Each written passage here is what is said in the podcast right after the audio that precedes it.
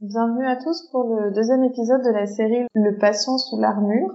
Dans l'épisode précédent, nous avons discuté de son parcours de soins avec Julie, qui l'a suivi à la suite de Vincent. Aujourd'hui, nous revenons sur la rééducation. Bonjour. Ou bonsoir. Bienvenue sur Le Temps d'un Lapin, le podcast qui parle de la kinésithérapie, du soin et de la science. Mais pas trop longtemps, juste le temps d'un lapin. Bonjour Vincent, bonjour Julie. Bonjour Vincent, bonjour Marie. Bonjour Marie, bonjour Julie. L'extrait cette fois-ci va porter sur le retour du patient quant au démarrage de la rééducation, suite au bilan que vous aviez fait ensemble, euh, toi Vincent avec lui, euh, sur son état d'esprit, sur euh, ses inquiétudes et puis sur euh, les stratégies mises en place et son retour. Bonne écoute Est-ce que tu peux nous décrire un peu ton état d'esprit quand tu arrives au cabinet en août 2019 de, de, Depuis l'agression, du coup, ben, mon état d'esprit avait changé, j'étais plus craintif. Par rapport à quoi? À tout.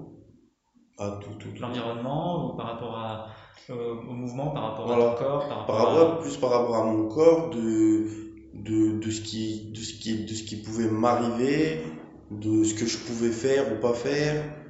Ouais, j'avais beaucoup peur de plein de choses, mais. Euh, ce qui ressortait essentiellement du, bilan à ce moment-là, c'était qu'on était quand même très loin des lésions. Au niveau de la colonne lombaire, normalement, le, tout ce qui était phénomène de cicatrisation devait avoir eu lieu et devait être consolidé. Malgré tout, tu es arrivé avec ton corset, tu es arrivé avec tes béquilles et euh, une démarche d'un blessé récent, avec une, une grosse kinésiophobie, une peur du mouvement, une attitude un petit peu sur la défensive, je pense aussi, oui, avec euh, beaucoup d'appréhension, l'idée de avec la pensée que si ça n'avait pas amélioré les choses euh, quelques mois plus tôt, ça, il y avait peu de chances que les choses s'améliorent cette fois-ci. C'est ça. Tu avais commencé euh, les séances de balnéo à ce moment-là ou pas? Tout en même temps. Ok. Aussi parce que je voulais m'en sortir. Depuis 2017, là on est en 2019, j'ai pas vu énormément de progrès. On va dire c'était plus euh, dans la tête que physique en vrai. Enfin, maintenant, là, je vous dis ça parce qu'on est en janvier. Tu t'étais mis des, des limites toi-même voilà, à, ce que tu, à ce que tu pouvais faire. Voilà. Hmm. Alors que j'étais capable de plus ou de, de, de faire mieux et c'est ouais, moi-même. De toute façon, c'est personne qui m'a empêché de. Ouais. C'est mon cerveau. Euh, ça a été un petit peu compliqué d'enlever le corset, même si tu as consenti à le faire. Et après, l'évaluation des mouvements, a été aussi difficile, toujours du fait de cette euh, kinésiophobie importante.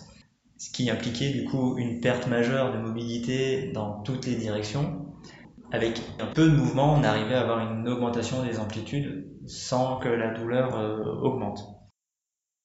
Est-ce que tu peux nous dire comment tu es ressorti après la, première séance les, deux, trois premières séances Tout le temps, je comparais les, les deux agressions bon, la première fois j'ai vu ça, mais bon, c'était moins. Mes jambes, elles n'étaient pas touchées, ma main. Et la vérité, je pensais. Enfin. Je me disais, voilà, fais-le, puisque j'ai rien à perdre. Mais je. Je, me. Je, c'est pas en vous que j'avais pas confiance, c'est plus en moi. Je pensais pas que j'allais progresser, quoi. Je le faisais, mais pas, pas en me disant, ah, fais-le, tu vas progresser. Je me suis fait le, mais on verra quoi. Est-ce qu'à ce moment-là, tu avais conscience que le, tout ce qui était anatomique était cicatrisé et stable? Non, ah non, non, ça c'est toi qui m'a qui m'a beaucoup appris ces, ces, trucs. Enfin, moi, si, si je vous dis ce que je pensais, c'est un gamin quoi. Je pensais que la balle elle pouvait bouger, qu'elle pouvait même sortir, que que, ça, ça, ça, allait se casser, quoi, comme un vase qui tombe. Si, si je tombais sur les fesses, euh, ça allait se casser. Si, euh, si on bousculait, si je prenais un coup même devant le, sur le ventre, ben, ça pouvait faire bouger la balle. Euh, c'est pour ça aussi que quand tu parlais de mon corset, ben, c'était aussi une protection, le corset. Malgré ça, ça sert, ça faisait mon dos, c'est ce qui m'aidait à tenir, mais ça me protégeait de tout contact, de tout. C'était plus une armure finalement que un soutien. Un, peu quand même un soutien par rapport à mon dos, mais plus aussi, euh, je savais que voilà, on n'allait pas directement toucher euh, mon corps. Quoi. Il y avait un petit truc qui allait protéger. très vite la prise en charge s'est tournée plutôt sur de l'exposition graduelle, tout d'abord au mouvement et puis ensuite réathlétisation, avec sevrage de corset étalé sur plusieurs, sur plusieurs semaines, passage à une ceinture lombaire, et puis on enlevait tout, tout l'équipement pour les séances avec euh, vraiment augmentation progressive de la charge, augmentation progressive de l'intensité. On a continué euh, l'exposition graduelle et on est passé un niveau au-dessus. Je pense que quand euh, tu as terminé avec Vincent, tu étais à peu près à faire 5 minutes de l'elliptique. Enfin, il y avait quand même encore beaucoup d'appréhension, même dans les déplacements dans le cabinet. tu commençais déjà à venir sans béquille. On avait mis ça en place, de plus prendre la béquille. Là, la béquille, non, je ne la prends plus. Mais après, euh, la ceinture, c'est. Des fois, ça me fait du bien, quoi. J'avais l'impression de faire des performances en bagnole que tu n'étais pas capable de faire à sec parce que tu étais euh, dans le chaud et que ça te limitait pas. Et ça a permis aussi de mettre en évidence que bah, faire des, d'activités physiques, ça permettait aussi de te réchauffer mm. et toi de te sentir bien. Euh, il y avait cette composante de chaud. Mm. Non, moi, j'avais pas forcément notion. Quand la dernière fois je suis venu, j'avais la ceinture, je t'ai dit que je, la mettais parce qu'elle me tenait chaud. Mmh. C'est pour créer une, chaleur, je la mets par-dessus le t-shirt, je mets une veste au-dessus, et la chaleur, ouais, ça me fait du bien. Après, quand je fais des activités, ouais, mon corps il est chaud, ça me fait du bien, mais quand j'arrête et que je sors, je ressens tout de suite la différence. Ça, c'est. Toi, tu as vraiment investi tout ce qu'on t'a proposé. Là, là-dessus, il y a vraiment un gros, gros changement, moi, je trouve m'a beaucoup motivé et m'a redonné confiance en moi parce que là maintenant quand je viens ici je sais je enfin je sais ce que j'ai à faire c'est à dire en vrai c'est ça aussi qui est bien. C'est quand je viens là je sais que je vais faire du vélo elliptique. Après on va faire nos, le gainage on va faire ça euh, des squats. Dans ma tête c'est réglé en vrai. C'est comme euh, c'est un rituel. Quand je viens je fais ça. Quand je vais euh, dans la balnéo je, je sais direct ce que je vais faire. Je vais commencer par le vélo je vais faire des étirements. C'est-à-dire, c'est, je rentré dans une routine de, comme si quelqu'un il va à la salle de sport, il a travaillé le haut, le bas, et ben moi c'est pareil, je viens là, je fais ça, et je, vu que ça m'a fait du bien une fois, ben je sais ce qui va me faire du bien ou pas. Moi, la première écoute, ce que j'ai trouvé intéressant, c'est qu'il parle beaucoup de confiance, ce patient. Est-ce que vous, c'est quelque chose que vous aviez remarqué tous les deux? Est-ce que c'était central dès le départ dans le bilan? Alors moi, je pense que oui, en fait, d'avoir vu parce que j'ai vu euh, le patient pris en charge par Vincent et je l'ai vu auparavant pris en charge par euh, un autre kiné et euh, son comportement a été complètement différent parce que justement lors de la deuxième fois où il était en kiné, il a il a il a pris cette confiance. Donc c'était une confiance réciproque, je pense, et puis c'est ça qui lui a permis d'avancer. Il a il a besoin d'avoir confiance dans les gens et il a besoin qu'on lui donne confiance en lui. Donc je pense que c'est effectivement primordial euh, dans cette rééducation. La, confiance en lui, Vincent, lui, t'en avais parlé tout de suite? Euh, Oui. Il avait vraiment pas confiance en lui, il était, il, il avait peur, il avait assez peu de, de certitude quant à ses capacités de récupération, donc là-dessus, fallait, fallait lui donner confiance dans la rééducation, ce qui lui donnait aussi confiance euh, en lui après. Tu as eu l'impression que la stratégie par exposition graduelle t'a permis de l'accompagner dans cette reprise de confiance? Ça t'a aidé à le, le valider, je dirais, dans ses capacités ou c'était plutôt l'échange? Dans un premier temps, ça a surtout été l'échange. Ouais. De lui expliquer que sa, sa vertèbre était, était consolidée, de lui expliquer qu'il risquait pas de se faire exploser son aorte au moindre mouvement, et puis ensuite de le, de lui enlever son corset, pour faire quelques mouvements, de l'amener assez rapidement à de l'activité en, lui permettant de constater que ça, n'aggravait pas ses problèmes, voire même qu'il était bien, que ça lui faisait du bien. Donc ça, ça le mettait en conscience, il, s'est rendu compte que il pouvait faire des squats, il pouvait, il pouvait soulever des poids. on a commencé euh, avec des haltères euh, toutes mignonnes, comme dit Benjamin, hein, de, 500 grammes de, chaque côté, puis on est assez vite monté en poids c'est vraiment une prise de confiance euh, progressive.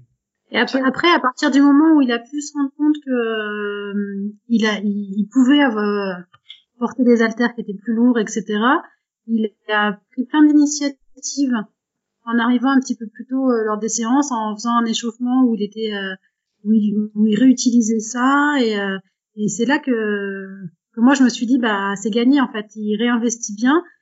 Donc ça c'était les jours on va dire où où ça va bien, hein, quand il a parlé qu'il y avait un peu des hauts et des bas, des jours où ça allait super bien, des jours où ça allait moins bien. Donc les jours où ça va super bien, ben, il est capable de faire ça, il était capable de, de tout de suite réinvestir tout ce qu'on avait vu. Et puis, euh, bah, par contre, euh, c'est impatient. Je pense qu'il faut savoir écouter. Quand il dit que ça va pas, bah, effectivement, c'est qu'il est euh, beaucoup plus douloureux. Il se sent moins capable. Il va être moins capable. Et que si on fait une séance qui va être trop en charge, et eh ben, il va la subir pendant les jours qui vont suivre. Et le, le fait que qu'il ait pris des initiatives pour aller, par exemple, arriver plus tôt, s'échauffer, c'est quelque chose que vous lui avez suggéré? Ou finalement c'est quelque chose qu'il a fait de lui-même? Est-ce que vous en aviez parlé longtemps avant et puis finalement il s'est décidé plus tard? Est-ce que euh, est-ce que c'est une initiative entièrement personnelle? On n'est jamais parlé avec lui, hein. Ça a été, euh, j'ai été la ah, première surprise parce que en regardant l'heure sur euh, l'horloge, je me dis bon bah tiens là, ça doit être bientôt son heure. Et en fait je me retourne et je vois qu'il était déjà installé dans le gymnase en train de ou faire des squats ou faire des choses avec des poids ou d'être sur l'elliptique en disant bah je fais 10 minutes avant de commencer tout ça, c'était des prises d'initiative euh, complètement personnelles dont on n'avait jamais euh, parlé auparavant. Ça, c'est arrivé au bout de combien de temps à peu près de rééducation, Julie, tu, tu saurais? C'est arrivé quand moi j'ai commencé à le prendre en charge. Alors je sais pas si toi, euh, Vincent, ça, il l'avait déjà fait ou pas. Non, non, non, il a commencé avec toi. Donc moi, je, moi, je pense que c'est au bout de euh, 4-5 séances avec moi où il, il, a, il, a, il a fait ça. Donc 4-5 séances, ça veut dire peut-être au bout de 2-3 semaines. D'accord. C'est, euh, c'est, je trouve que c'est intéressant parce que à la fois dans son discours, euh, il a, il, parle de, de, choses qui, qui moi me semblent hyper violentes. Enfin, la peur que la balle elle bouge, l'impression que c'est un vase qui tombe et qui va se casser, que s'il tombe juste sur les fesses, il y a tout qui va s'effondrer. Enfin, c'est des représentations qui sont hyper fortes dans le négatif et de me dire que finalement il va finir par prendre au bout de quelques mois euh, spontanément l'initiative de venir faire des efforts chargés en salle de gym, je trouve que c'est hyper positif comme signal. On est tous un peu confrontés à ça, mais ça doit pas être évident de répondre à quelqu'un qui dit euh, j'ai peur que la balle elle bouge, euh, j'ai peur euh, sur le moment, ça doit pas être évident à recevoir. Clairement, il faut réussir à dissocier notre, notre écoute humaine de notre écoute soignante c'est que en écoute soignante, on va avoir des arguments hyper factuels sur lesquels s'appuyer. Lui expliquer que bah il y a une fibrose cicatricielle autour de la balle et qu'elle peut plus bouger. Lui expliquer que son ses os ils sont plus solides qu'avant. Euh, voilà s'appuyer sur des arguments euh, physiologiques. Et puis après bah l'écoute humaine, ça reste que c'est quand même un patient qui s'est fait tirer dessus euh, la deuxième fois quasiment à bout portant. Hein. Et donc il est passé quand même deux fois très près de la mort. Est-ce que ça serait pas euh, ces angoisses de mort qui Ouais, je, suis d'accord. Il faut arriver à jauger entre le entre l'empathie et euh, faire de la réassurance cognitive. Et c'est là où ça a été euh, c'est un exercice qui est quand même très délicat, surtout vu le contexte. Euh, fallait montrer quand même qu'on était touché par son son histoire, mais il fallait tout de suite, il fallait euh, éliminer déjà euh, par de la réassurance cognitive tout ce qui pouvait alimenter les, troubles fonctionnels. Faut basculer en fonctionnement de, de, soignant, comme l'a dit Julie, c'est voilà donc lui expliquer où est-ce qu'on en est, qu'est-ce qui doit en être de, de, son état physique et où est-ce qu'on peut euh, l'amener et avec quoi. Donc il faut dérouler le programme de, la prise en charge. Après, je pense pas que ça soit aidant de de s'apitoyer en fait sur le sort de quelqu'un, hein. mais peu importe le patient qu'on a en face de nous, que ce soit un tétraplégique, un, euh, quelqu'un qui a été blessé par balle, euh, une victime, euh, chacun peut le subir avec ses propres traumatismes, ses propres, dans son, quand on est en, en rôle de, de patient, c'est que quelqu'un qui s'appuie trop sur notre sort, finalement c'est pas ça dont on a besoin, c'est pas ça qui va nous aider à aller mieux. Donc bah, c'est ce dont c'est ce dont parlait euh, Juliette Feridani là dans sa thèse sur l'empathie et le besoin d'empathie en médecine générale. Finalement, une empathie qui dériverait vers de la compassion et une certaine forme d'auto-apitoiement, ou en tout cas d'être touché par l'histoire du patient. En kinésithérapie, le risque c'est qu'on on va avoir envie de les soulager rapidement, et du coup c'est là où on va avoir rapidement envie de passer à des techniques passives et qui sont pas forcément les meilleures à long terme. Et justement là, dans son cas, moi j'apprécie l'angle que vous avez pris, mais comment dire, on, pourrait être tenté, c'est le genre de patient typiquement qu'on pourrait vraiment être tenté de masser pour soulager, mais qui finalement a vraiment plutôt besoin de réexposition à l'effort pour faire des choses, pour lutter contre le handicap. Oui, alors après, moi, je n'ai jamais eu euh, cette tentation-là avec lui. Déjà, dans son discours, je, tout, euh, je sais pas si c'est dans cet épisode-là, dans le précédent, où on entend que euh, il a, il a pas envie qu'on le touche, il a peur qu'on le touche. Vrai. Donc il y a quand même cette, euh, ce, ce truc-là qui fait que il met quand même une barrière. Hein. Et puis dans son, il a un autre discours qui est un discours euh, hyper. Euh, il dit, il dit plusieurs fois j'ai rien à perdre. Il a envie d'essayer quoi. Il a quand même un instinct de, sais pas si on veut dire guerrier, mais il a envie d'y aller quoi. Donc même si son histoire elle est difficile, il a, il a aussi un bagage qui fait que c'est quelqu'un qui, a, qui est habitué à se battre. Donc je pense que ça il faut l'utiliser aussi et je, pense que c'est plus un discours en fait qui va, enfin un discours ou une attitude que lui il va entendre plutôt qu'une attitude trop compassionnelle ou le, je sais pas si on peut, comment on peut dire, mais gnangnan ou qui soit trop euh, comme ça, lui ça lui parlera pas du tout. Par contre. Vincent, c'est aussi ce que tu avais ressenti de lui? Ouais, ouais, ouais quand j'ai discuté avec lui de ses, ses expériences de, bah, de, pourquoi il était en prison et puis de, de l'expérience carcérale, on en a parlé euh, assez librement. Et après, moi, je me suis servi de ça justement pour lui montrer toute la force dont il était capable, toute la force qu'il avait en lui, tout ce qu'il avait vécu, tout ce qu'il avait surmonté, ne pouvait que l'aider en fait dans l'épisode qu'il avait à surmonter maintenant.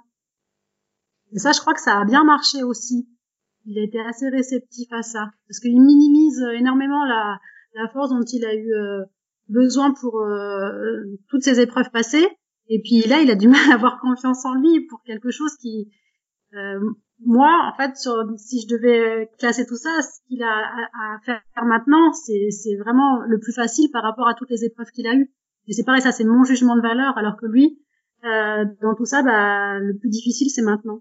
C'est vrai qu'on a l'impression que, euh, pas qu'il minimise, mais qu'il met les choses vachement à distance par rapport, bah, il reste très factuel par rapport à ce qui s'est passé. Et effectivement, ça s'entend quand il parle des cicatrices dans l'épisode précédent. Euh, il y, a, y, a, plein de choses qui sont, euh, qui sont extrêmement sensibles, moi j'ai l'impression chez lui par rapport à tout ce qu'il a vécu par rapport à son corps, et qui sont peut-être pas des choses qui, qui étaient évidentes à mettre en avant pour lui, ou voilà, c'est pas des choses faciles à confier, je pense. Ouais, tu parles de, de son rapport à son corps le fait qu'il voulait cacher les cicatrices, euh, qu'il voulait pas faire de banéo pour pas montrer euh, la cicatrice, et que ce qu'il a décidé, c'était de pouvoir euh, en faire euh, en portant un t-shirt.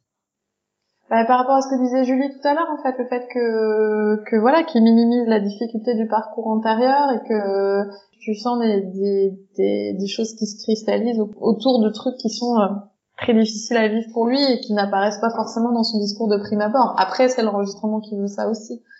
Et effectivement, les cicatrices, par exemple, euh, la peur de quitter le corset, le besoin d'avoir confiance. Et après, euh, du coup, il y avait un point dont tu, toi, Julie, que tu trouvais important, c'est toute cette histoire de routine, en fait, dont il parle à la fin de l'extrait, là. Ça m'a marqué à la réécoute euh, de l'interview en fait de voir que euh, il a il a vraiment insisté sur euh, le fait que la rééducation c'était devenu un rituel pour lui que c'était une, une routine rassurante. Et moi je vois là comme un comme un cadre en fait autour de de, de toute son histoire où finalement il a été un peu laissé laissé pour compte lâché un peu dans la nature euh, et puis que là, finalement, le fait de lui, c'était, ça a été hyper rassurant pour lui de lui, de lui apporter quelque chose qui était, euh, bah, que lui a vécu comme euh, comme un cadre. Si si on regarde factuellement ce qu'on fait en kiné, euh, les séances, elles se ressemblent pas les unes par rapport aux autres. Il y a il y a, y, y a, pas de, de, cadre de séance. Des fois, ça part un petit peu dans tous les sens, mais finalement, à l'arrivée, on a fait quelque chose qui a, qui a du sens pour lui. Et c'est ça qui, est aussi euh, paradoxal, c'est que en fait la, routine, elle est pas dans les exercices qu'on va faire. Elle est dans l'exercice en général, dans le fait de venir au cabinet, euh, peut-être sur les jours où il vient, et que ça soit toujours moi qui m'occupe de lui. Parce que ça, c'était important pour lui aussi, que ça soit toujours le même interlocuteur. Mais, euh, mais la routine, elle s'arrête là, quoi. Et du coup, le, le transfert de praticien, il s'est fait facilement entre vous deux? Ouais, super bien. Au départ, ce patient-là, moi, je l'avais vu, il, outre sa, sa, plainte de mal de dos, etc., qu'il avait, euh, il avait des douleurs par rapport à la balle qu'il avait reçue dans le poignet. Il avait des douleurs euh, de, de, type euh. Et donc, je l'avais vu en bilan de sensibilité euh, en rééducation de la main pure. Donc, en fait, on avait déjà eu un contact avant où on avait euh, beaucoup échangé, et, mais la rééducation s'était pas suivie. Quand il est revenu au cabinet, en fait, je le connaissais. Ce, ce besoin de, de, rituel, de routine que tu as constaté, Julie, c'est quelque chose dont on parle assez souvent et qui est parfois reproché à certaines, euh, certaines prises en charge kiné qui durent sur le long cours. Vincent, toi, ce besoin de routine qui peut avoir euh, ce patient, tu l'avais ressenti déjà en amont aussi? Ça t'avait marqué euh, l'importance plutôt de venir en kiné plus que la nature des exercices en eux-mêmes? Euh, non, euh, on l'avait pas encore quand, euh, quand, quand je m'occupais de lui. Alors peut-être que ça s'est installé euh, un peu plus à la fin, mais euh, non, on était vraiment dans, on était plus dans la, dans la délivrance d'informations, dans euh, tout ce côté exposition graduelle. il y avait une petite forme de ritualisation où ça passait par faire son travail cardio sur sur l'elliptique parce que ça lui faisait ça lui faisait du bien et euh, ça faisait partie de ses objectifs de, de, de pouvoir courir. Donc c'était une, c'était une introduction à ça. Mais il y avait il y avait pas tant cet aspect rituel que, que Julie décrit. Après peut-être dans la partie sevrage quoi beaucoup. Ouais on était dans le sevrage euh, bah, d'abord des béquilles puis du, du, corset qui a été euh, continué par Julie après moi aussi, il y, a eu, y, a eu, quand même une bonne partie sevrage. Et, euh, et puis le corset a été remplacé par un lombosta et, euh, et la canne, de temps en temps, il la reprend. Euh, y a le sevrage est compliqué, hein. Et même si on le met euh, face à tout ce qu'il arrive à faire sans pendant la séance, des fois je me pose la question est-ce que c'est un stigmate dont il a besoin lui pour euh, par rapport à l'extérieur pour montrer qu'il n'est pas encore au top? Est-ce que c'est le corset, donc ça lui apporte le, le, le lombosta, pardon, ça lui apporte le chaud comme il a, le lombosta lui apporte le chaud comme il l'a précisé. Mais il reste des, il reste des petites choses comme ça qui sont difficiles à sevrer. Et la kiné fait partie des petites choses difficiles à sevrer? en fait, on n'en est pas encore là parce que parce que justement les séances elles sont encore fluctuantes. Il y a des jours où ça va aller très bien et des jours euh, moins bien on va dire qu'on suivait, on suivait une, une progression euh, positive depuis euh, plusieurs mois. Et puis, euh, et puis est arrivé le confinement. Et sont arrivés aussi euh, les différents traitements annexes dont on va peut-être parler euh, dans le prochain épisode, qui font que ça a mis un petit peu un frein à, à tous les progrès notoires. Et eh bien justement, à ce propos, rendez-vous dans le prochain épisode, le troisième et le dernier consacré à cette série de du patient sous l'armure. Nous parlerons de l'importance des discours et des discours qui doivent être aussi rassurants. Là, vous entendrez le patient. Et puis, nous discuterons de cette question du sevrage de la rééducation, la dépendance potentielle à la rééducation, mais également l'avenir. Comment va-t-il? Quels sont ses projets? Qu'est-ce qui s'est passé pour lui dernièrement? À très bientôt Sur le temps d'un lapin